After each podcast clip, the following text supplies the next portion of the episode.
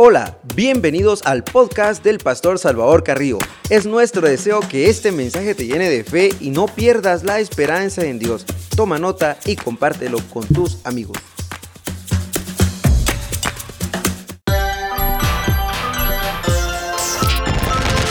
Lámpara es a mis pies tu palabra, lumbrera que ilumina mi camino, es una espada de dos filos penetra lo profundo de mi ser y conoceré la verdad y conoceré la verdad y conoceré la verdad y conoceréis la verdad.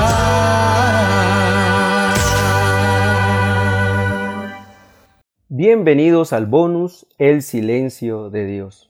El 27 de agosto de 1883 se registró en la Tierra el sonido más fuerte del que se tenga conocimiento. El estruendo fue generado por la explosión de un volcán de la isla de Krakatoa, ubicada entre Java y Sumatra, en un territorio entonces perteneciente a las Indias holandesas orientales.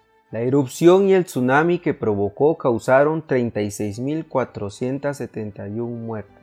Se calcula que la explosión tuvo una fuerza de aproximadamente 200 megatones, 10.000 veces más potente que la bomba atómica de Hiroshima. El sonido de la erupción se escuchó en Australia y Nueva Guinea, ubicadas a más de 3.200 kilómetros de la isla de Krakatoa, e incluso en algunos puntos del Océano Índico a más de 5.000 kilómetros del volcán.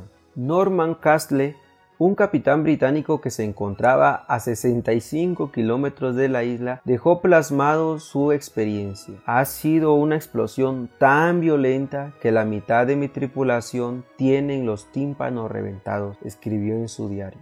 La quinta sinfonía en do menor de Ludwig van Beethoven fue compuesta entre 1804 y 1808. Esta sinfonía es una de las composiciones más populares e interpretadas de la música clásica. Hoffman describió la sinfonía como una de las obras más importantes de todos los tiempos. Lo que ha llamado la atención es la relación entre la creación y el silencio. Beethoven no tiene más remedio que producir desde el silencio. Es sordo, pero es desde el silencio cuando se crean las cosas más importantes. Esta sinfonía incluye silencio de corchea antes de iniciar los compases. La sinfonía coral fue construida desde el silencio interior. El silencio es el espacio más despreciado por los humanos, pero desde el silencio se piensa, se habla con la intimidad de uno mismo, se crea, se ora, se sueña, se observa la inmensidad del universo. La caducidad de todo lo que está vivo, irónicamente, es desde el silencio cuando se producen los grandes cambios que afectan a la cultura y a la civilización.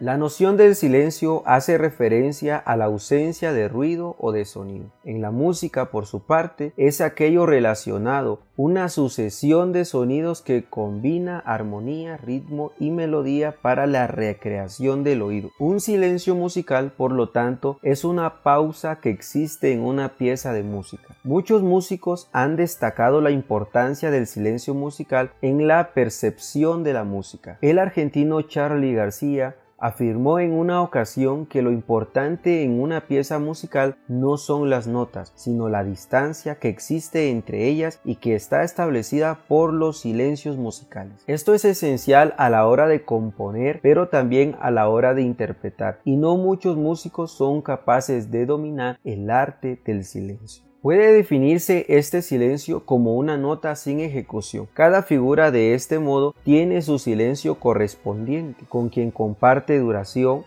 en primer lugar, es necesario entender que todas las piezas musicales que oímos a diario están compuestas por varios silencios, ya que esto no implica que se detenga la obra, sino que determina los momentos en los cuales cada instrumento, lo cual incluye la voz humana, debe cesar su ejecución hasta que aparezca otra nota. La intensidad del sonido se mide en decibeles. Un susurro es aproximadamente 20 decibeles. La música fuerte, en algunos conciertos, es alrededor de 80 80 a 120 decibeles. El motor de un jet es más o menos de 140 a 180 decibeles. Los sonidos con más de 85 decibeles pueden ocasionar pérdida de la audición después de unas pocas horas. Los sonidos más fuertes pueden ocasionar dolor inmediato y la pérdida de la audición se puede presentar en muy poco tiempo. El tono del sonido se mide en ciclos por segundo. Los tonos graves de un bajo fluctúan entre 50 a 60 Hz. Los tonos agudos de máxima elevación son de aproximadamente 10.000 Hz o más. El rango normal de audición de los humanos es de aproximadamente de 20 a 20.000 Hz. El lenguaje humano está generalmente entre 500 y 3.000 Hz. El oído humano puede captar sonido cuyo rango de ondas oscilan entre 2 veces por segundo a 20.000 veces por segundo. En otras palabras, entre un rango de 20 Hz a 20.000 Hz. Muchos animales pueden oír sonidos mucho más altos que nosotros. El hombre escucha de 20 a 20 mil Hz, un murciélago de 10 a 175 mil Hz, el lobo de 30 a 45 mil Hz, el perro de 20 a 35 mil Hz, el gato de 30 a 65 mil Hz, el delfín de 100 a 150 mil Hz, el caballo 55 a 33 mil 500 Hz, la ballena dentada de 40 a 325 mil Hz. La Agencia Espacial Europea tiene una herramienta que es capaz de matar con el sonido. Se utiliza para comprobar si los satélites son capaces de soportar el ruido de lanzamiento y sin dañarlos. Tiene un efecto secundario muy importante e incluso puede ser muy letal. El arma sónica es capaz de quitarle la vida a un ser humano que en realidad esta arma sirve para probar los satélites para ver si pueden soportar la vibración y la presión acústica causado por el ruido cuando se realiza un lanzamiento. Utiliza un flujo de gas nitrógeno para producir un sonido que supera los 154 decibeles como los que escucharíamos si nos pusiéramos junto a un motor de jet cuando esté despegando. Es por eso que los trabajadores utilizan una protección especial en sus oídos. Solo una breve explosión de volumen no resulta letal. Incluso si llegamos a los 185 o 200 decibeles, aunque sí quedaría con los tímpanos rotos, una explosión a largo plazo sí puede matarnos. El ruido, estruendo y sonoridad es lo opuesto al silencio. Bienvenidos al silencio de Dios. Silencio es igual a secreto, reserva, misterio, sosiego, reposo, tranquilidad. Muchas veces oramos y clamamos y como que Dios está desatendido. El rey David dijo, fueron mis lágrimas, mi pan de día y de noche, mientras me dicen todos los días,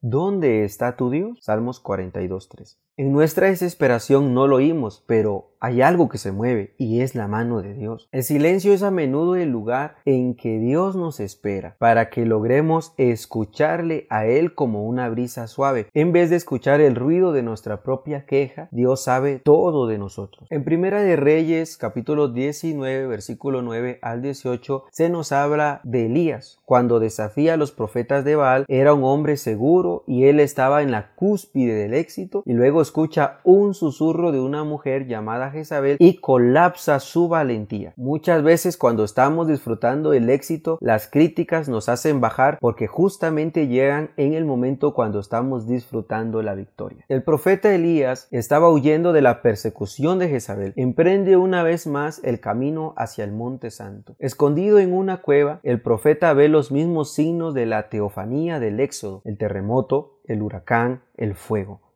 Pero Dios no estaba allí. Después del fuego, dice el escritor sagrado, hubo un ruido como el de una brisa suave. Elías se cubrió el rostro con el manto y salió al encuentro de Dios. Y fue entonces cuando Dios le habló. El texto hebreo dice literalmente que Elías oyó el ruido o la voz de un silencio suave. Qué débil susurro escuchamos de Dios en los momentos complicados. Este modo de hablar de Dios nos resulta sin embargo difícil. Los salmos lo manifiestan con elocuencia. Dios mío, no estés callado, no guardes silencio, no te quedes quieto. Dios mío, Salmos 83.2. ¿Por qué escondes tu rostro? Salmos 44.25. ¿Por qué han de decir las naciones dónde está su Dios? Salmos 115.2.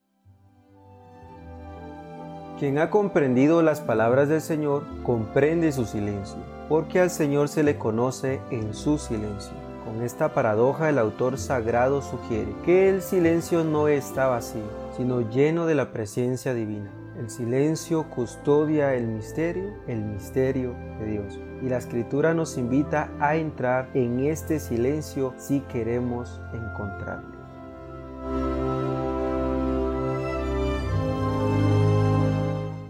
El libro de Job, por ejemplo, muestra cómo también las oraciones del justo en la adversidad pueden quedarse por un tiempo sin obtener respuesta de Dios. Qué débil susurro escuchamos de él. Job 26:14. La experiencia diaria de cada hombre muestra también en qué medida la necesidad de recibir de Dios una palabra o ayuda queda a veces como tendida en el vacío. La misericordia de Dios, de la que tanto hablan las escrituras, pueden hacerse a veces difícil de percibir a quien pasa por situaciones dolorosas, marcadas por la enfermedad o la injusticia, en las que aún orando no parece obtener una respuesta. ¿Por qué Dios no escucha? ¿Por qué? Si es un padre, no viene a mi ayuda, ya que puede hacerlo. La lejanía de Dios, la oscuridad y problemáticas sobre él son hoy más intensas que nunca. E incluso nosotros, que nos esforzamos por ser creyentes, tenemos con frecuencia la sensación de que la realidad de Dios se nos ha escapado de las manos. No nos preguntamos a menudo si Él sigue sumergido en el inmenso silencio de este mundo. ¿No tenemos a veces la impresión de que después de mucho reflexionar solo nos queda palabras, mientras la realidad de Dios se encuentra más lejana que nunca. En el corazón de la revelación, más que en cualquiera de nuestras experiencias, es la propia vida de nuestro Señor Jesucristo, mismo que nos introduce con mayor profundidad en el misterio del silencio de Dios. A Jesús, que es el verdadero justo, el siervo fiel, el Hijo amado, no se le ahorraron los tormentos de la pasión y de la cruz. Su oración en Getsemaní recibe como respuesta el envío de un ángel para consolarlo, pero no la liberación de la tortura inminente. Tampoco deja de asombrar que Jesús ore en la cruz con esas palabras del Salmo 22. Dios mío, Dios mío, ¿por qué me has abandonado? Lejos estás de mi salvación, de mis palabras suplicantes. Salmos 22, 2. El hecho de quien no conoció pecado, 2 Corintios 5, 21, haya experimentado de este modo el sufrimiento, pone de manifiesto cómo los dolores que marcan a veces de manera dramática la vida de los hombres no pueden ser interpretados como signos de reprobación por parte de Dios, ni su silencio como ausencia o lejanía. Con su oración en la cruz, Dios mío, Dios mío, ¿por qué me has abandonado? Mateo 27:46, Jesús hace suyo ese grito de la humanidad que sufre por la aparente ausencia de Dios y lleva este grito al corazón del Padre. Al orar así en esta última soledad, junto con toda la humanidad nos abre el corazón de Dios. En efecto, el salmo con el que Jesús clama al Padre da paso tras los lamentos a un gran horizonte de espera. Salmos 22 del 20 al 32. Un horizonte que Él tiene ante la mirada aún en medio de su agonía. En tus manos encomiendo mi espíritu. San Lucas 23 44. Le dice al Padre antes de expirar. Jesús sabe que la entrega de su vida no cae en el vacío, que cambia la historia para siempre. Aunque parezca que el mal y la muerte son la última palabra, su silencio en la cruz puede más que los gritos de quienes le condenan. Y él mismo dice en Apocalipsis 21:5, mira, hago nuevas todas las cosas. Jesús sabe que la entrega de su vida no cae en el vacío, que cambia la historia para siempre, aunque parezca que el mal y la muerte son la última palabra.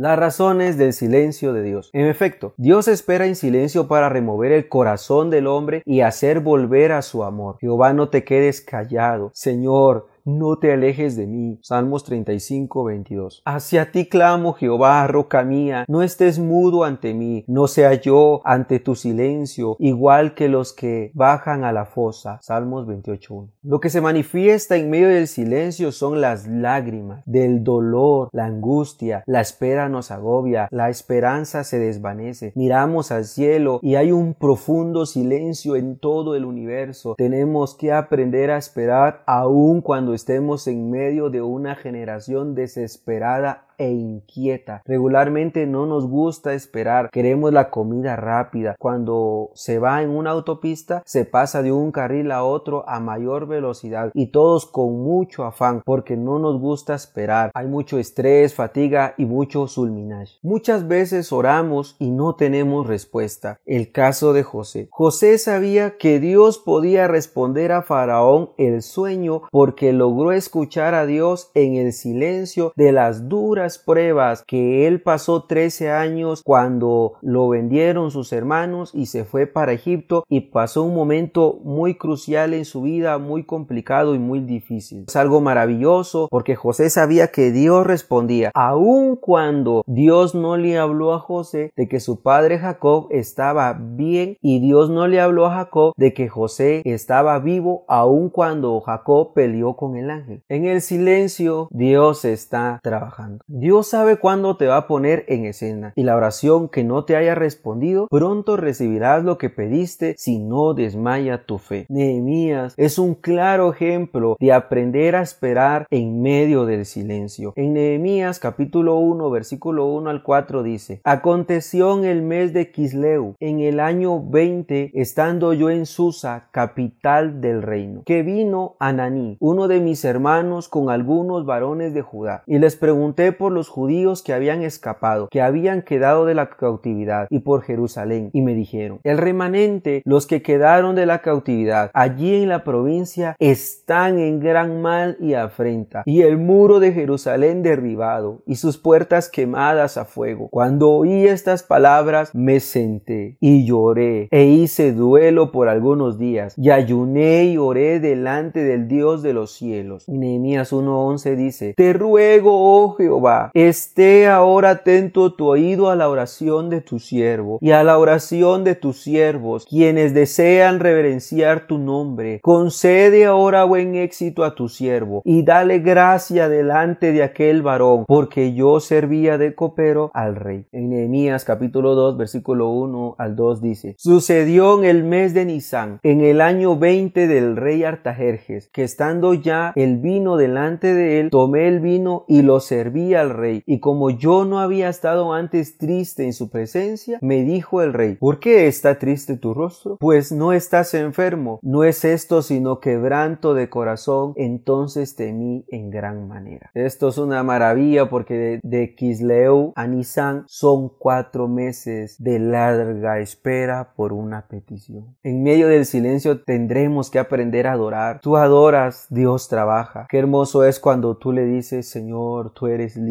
eres poderoso, tú eres el eterno, tú tienes todo bajo control. Yo sé que todas las cosas ayudan a bien a los que te amamos. Y qué hermoso es cuando empiezas a cantar.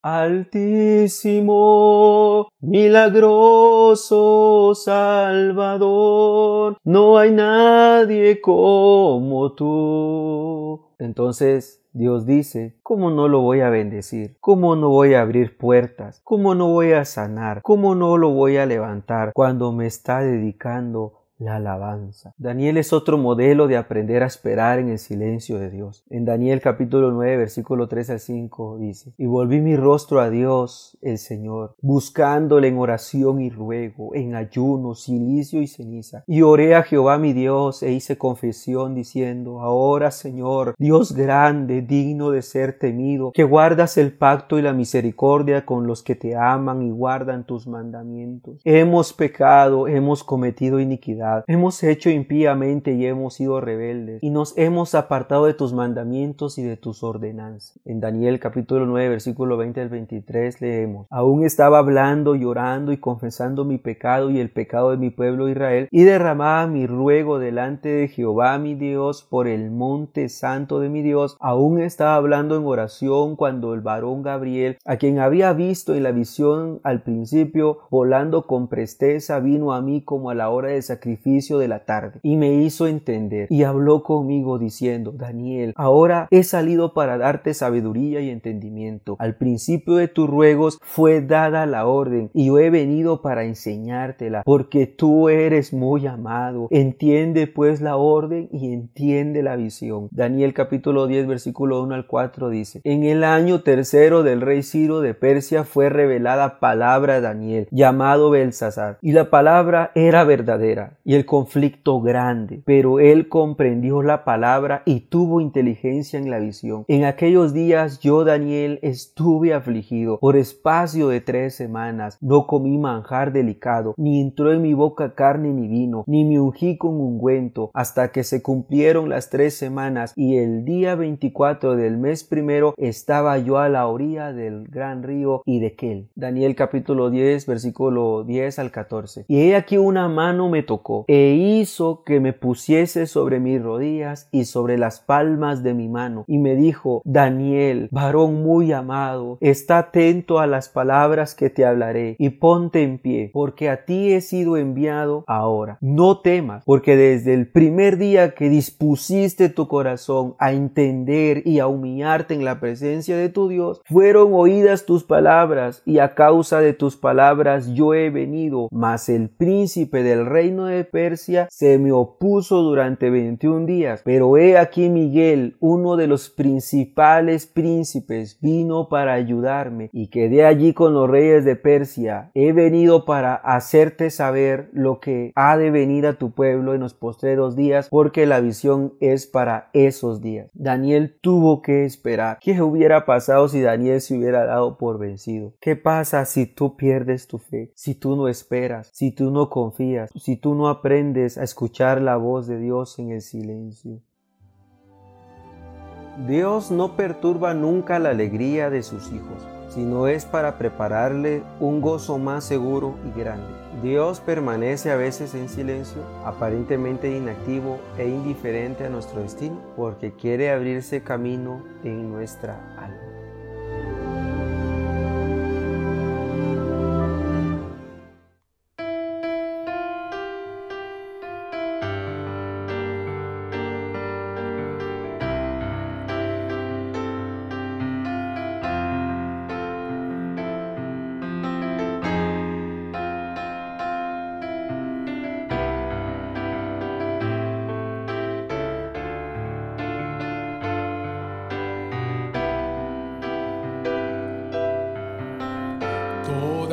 Las cosas van bien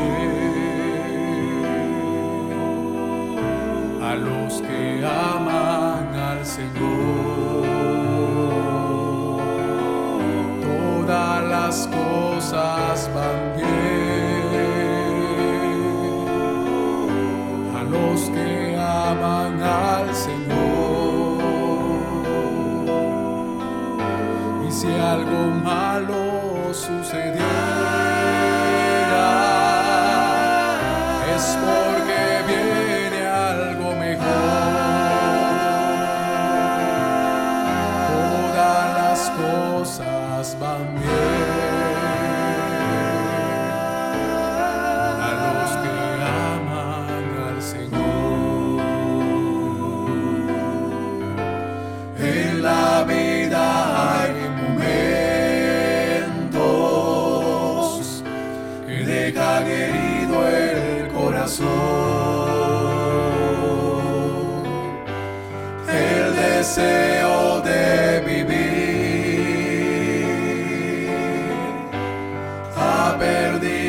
su valor. Si te abandona la esperanza, dile a tu corazón, todas las cosas van bien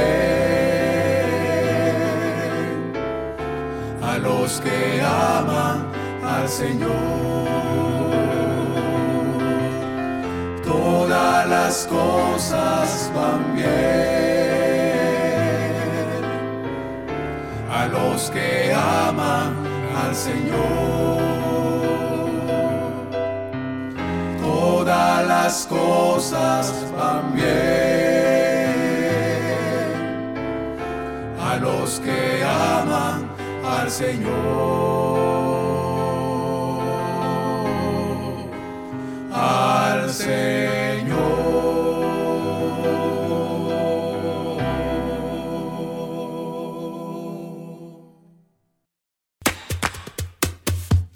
Muchas gracias por escuchar este mensaje. Te recordamos que puedes compartir con tus amigos para que ellos también sean bendecidos. Y recuerda, si cambias tu forma de pensar, cambiarás tu forma de vivir.